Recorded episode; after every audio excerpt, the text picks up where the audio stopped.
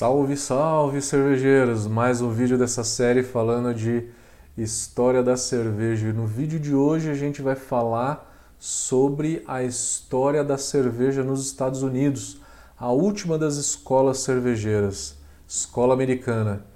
Quer saber um pouco mais? Não saia daí.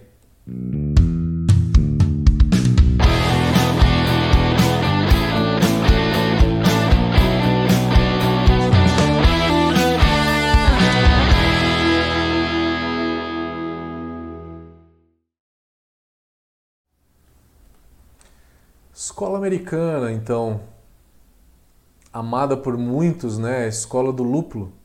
A gente tem o advindo do lúpulo, com certeza. Na escola americana isso é muito importante. Todo o estilo europeu das outras três escolas eles adotaram para eles, né? Trouxeram e aí jogaram uma carga de lúpulo maior e fizeram uma adaptação do estilo, né? Pegaram a Stout inglesa e fizeram a American Stout, a Porter e fizeram a American Porter. É, entre outras, né, como por exemplo a pegaram a Tripel nos Estados Unidos e fizeram a Belgian IPA nos Estados Unidos, pegaram a IPA inglesa e fizeram a American IPA, American Pale Ale, e depois inventaram outras coisas aí, como é a New England IPA, como é a Brut IPA, é, a Session IPA, os ingleses tinham, tá? Mas eles fizeram com lúpulo americano, lógico. Session IPA inglesa nem tem no guia BJCP, né? A gente só conhece praticamente a Session IPA americana, mas tudo bem. Vamos falar então um pouquinho sobre a cerveja nos Estados Unidos. Não dá para deixar de falar sobre a lei seca, que em 1920 foi a 18ª emenda da, da Constituição nos Estados Unidos. Isso foi muito importante lá porque criou, é, deu uma reviravolta muito grande no mercado. A gente tinha uma quantidade de cervejarias muito grande, 1.392 antes.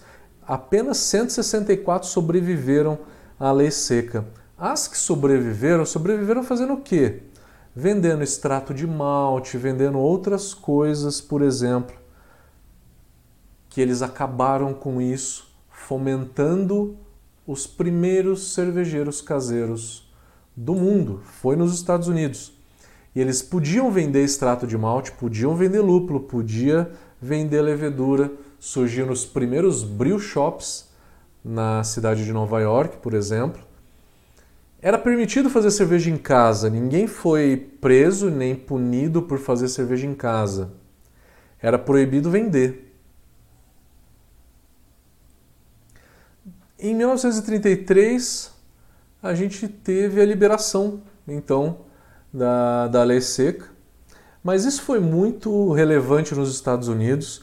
Aqui um tipo de propaganda, né? A cervejaria fazendo sombra no lar americano, né? Então, coisas do tipo, né?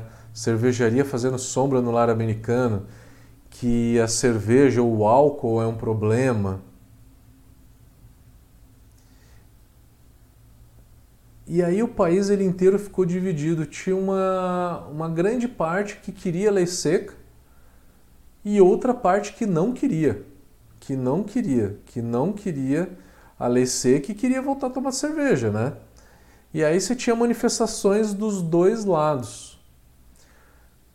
Com a proibição, você cria a criminalidade, né? Então tinha muita, muita criminalidade. Al Capone foi o símbolo disso na época. Você tem alguns movimentos né, é, muito puxado pelas mulheres. As mulheres é, encabeçaram muito desses movimentos a favor da cerveja nos Estados Unidos. Em 1933, então, essa lei foi revogada, como eu já falei. E a partir daí se tem é, o início, né, talvez o maior início da, da história da, da escola americana. Né? Antes tinha uma grande produção de cerveja nos Estados Unidos. 1750 começou, 1800, 1850, onde surgiram as maiores cervejarias dos Estados Unidos. Tava entre elas aí a Coors, a Miller, a Anheuser-Busch, né, que é a Budweiser, surgiram praticamente aí dessa, dessa época, 1850. Nessa época eles inventaram a cerveja com milho, né? O milho é um ingrediente muito comum dos Estados Unidos, então isso foi uma invenção deles. O milho, originalmente, ele não piora a cerveja da forma que a gente pensa. O que piora uma ou uma Brahma é o tempo de produção. O tempo de produção eles encurtaram em sete dias. Em sete dias, uma Brahma está na lata. E não é o milho que piora isso. O milho em si, o arroz, ele vem deixar a cerveja mais leve, mas é o tempo de produção que acaba piorando demais essa cerveja. Então, essa foi uma invenção e foi uma invenção boa, né? Com a finalidade de deixar a cerveja mais leve, o milho vem a ajudar é, muito essa cerveja, né? E aí então o surgimento da American Lager. Standard porque é a comum, né? A Light Lager é uma cerveja mais light, com menos caloria. Como a Bud Light, por exemplo. A Premium, ela tem uma quantidade menor de adjuntos, de milho. Tem uma quantidade maior de malte e acaba ficando mais saborosa. É lógico que uma cerveja puro malte é mais saborosa do que uma cerveja com adjuntos, né? A história então da cerveja nos Estados Unidos, como eu falei, ela começou lá atrás, em 1800, você tinha por volta de 4 mil cervejarias, e aí com a lei seca isso caiu drasticamente, e aí depois começou, voltou, né? É, o, o cervejeiro caseiro foi legalizado em 1978 e foi realmente a partir da década de 80 em que se tem a instituição da, da escola americana. Foi no final de 80 onde que surgiu a American IPA. Então, é, você tem a história da, da escola americana que remonta um pouco é, lá atrás, em 1800 e alguma coisa, quando introduziram adjuntos na cerveja, mas isso não é o suficiente para se tornar uma escola cervejeira. Ela vai ser definida na década de 80 para 2000, quando eles criam outros estilos onde que tem o uso do lúpulo maior. A primeira IPA, final da década de 80, começo de 90, era uma IPA mais clássica, uma IPA que eu chamo de velha guarda, feita com Cascade e Columbus apenas. Foi em 2000 que foram lançados lúpulos como Citra Amarillo, Citra Amarillo, Cinco e Centennial foram os primeiros que foram criados por volta de 2000, mas foram lançados em 2006, 2005, 2006, que aí até isso pegar realmente foi por volta de 2010. Em 2010 que a gente tem é, realmente um novo estágio, né, uma nova é, escola cervejeira no mundo é, foi com, esse, com esses advindos todos, porque os Estados Unidos criaram muito lúpulo e aí com isso refizeram estilos tradicionais, alterando a lupulagem, colocando uma lupulagem americana em cima e com isso dando uma característica diferente na cerveja. Os Estados Unidos têm é, uma quantidade muito grande de cervejarias, hoje já está em por volta de 8 mil cervejarias, 20%, 20 e poucos por cento já é a quantidade do, das cervejas artesanais. Só que cervejas artesanais dos Estados Unidos cresceu muito e aí é, tudo praticamente artesanal, né? A Boston era pequena e aí ela cresceu e acabou crescendo de tamanho e continua artesanal. Alteraram a lei nos Estados Unidos que dizia o que, que era cervejaria artesanal para poder incluir elas. Né? Entre Boston, é, Samuel Adams, por exemplo, Brooklyn cresceu muito. Aí eles criaram, então, as cervejarias realmente pequenas, né? as micro, criaram um selo chamado Cervejarias Independentes. E isso acabou realmente pegando muito lá. Nos Estados Unidos e na Inglaterra, que eu também vi bastante esse selo.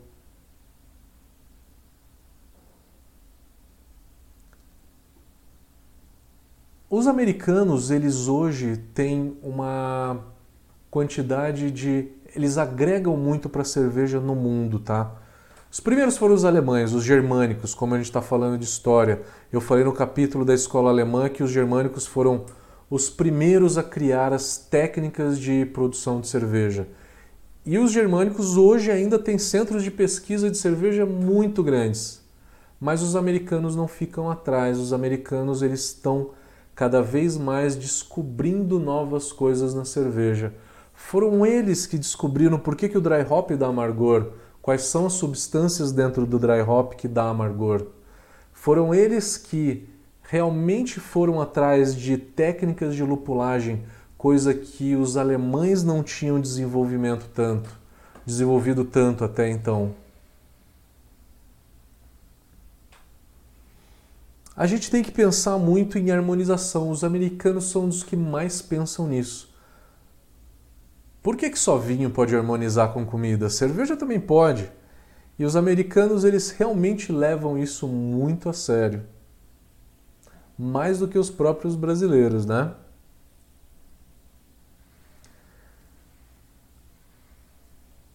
Como eu falei para vocês, os Estados Unidos eles realmente se tornaram o maior, os maiores cervejeiros caseiros do mundo hoje. Isso, isso data de quando? Da época da lei seca. Então, é na época da lei seca que as cervejarias incentivavam os bebedores de cerveja a fazer cerveja em casa. E é muito engraçado, eles faziam uma coisa que colocavam lá o no rótulo, né, vendia uma lata de extrato de malte.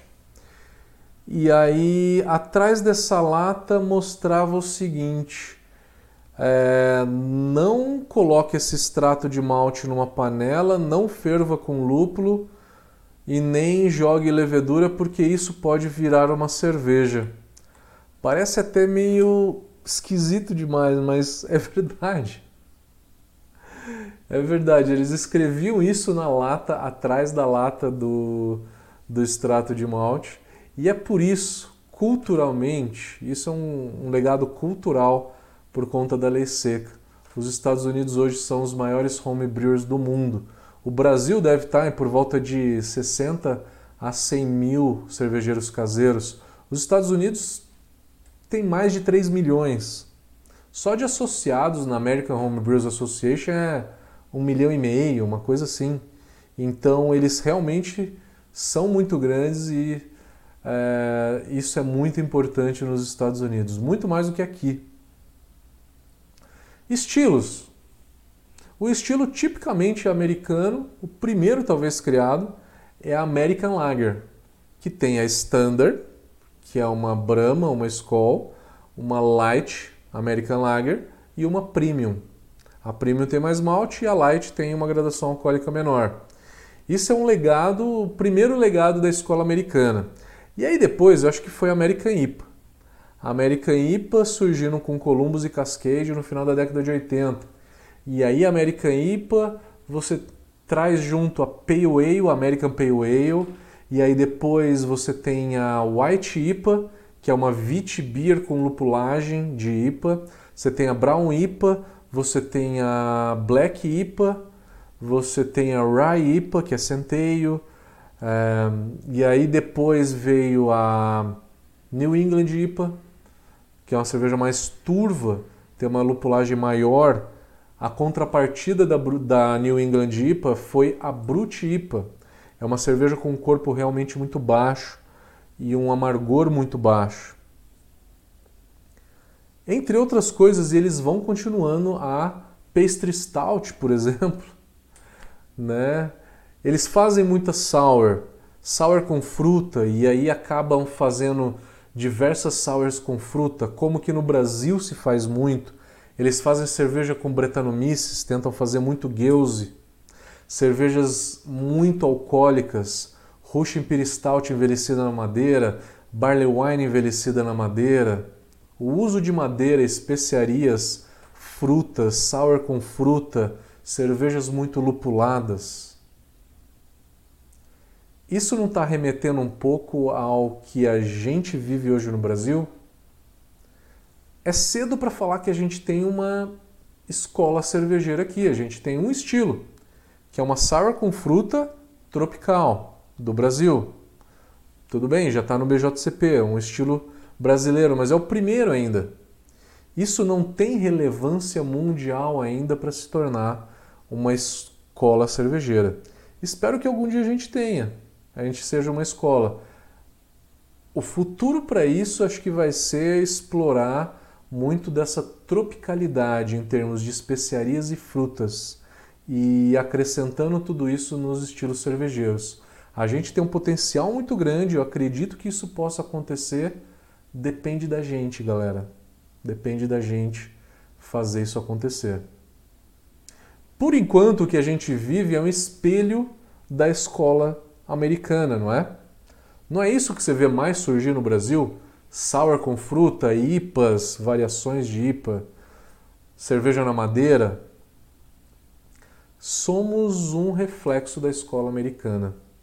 E a escola americana é a que mais influencia a cerveja no mundo inteiro, no mundo inteiro. Ásia, né, África, é, entre outros países, América do Sul, escola americana. Por quê? Por conta do lúpulo, né? Eles reinventaram muitas coisas e acabaram fazendo uh, de uma forma nova. Beleza, galera? Com isso a gente fecha o quinto episódio da série. Se você gostou desse vídeo, por favor, dê um like. Comente esse vídeo, se inscreva no canal para receber novidades. O próximo vídeo a gente vai falar da história da Brau Academy. Beleza? Se quiser saber um pouquinho da nossa história, assista o próximo vídeo. Valeu, galera. Obrigado. Até a próxima.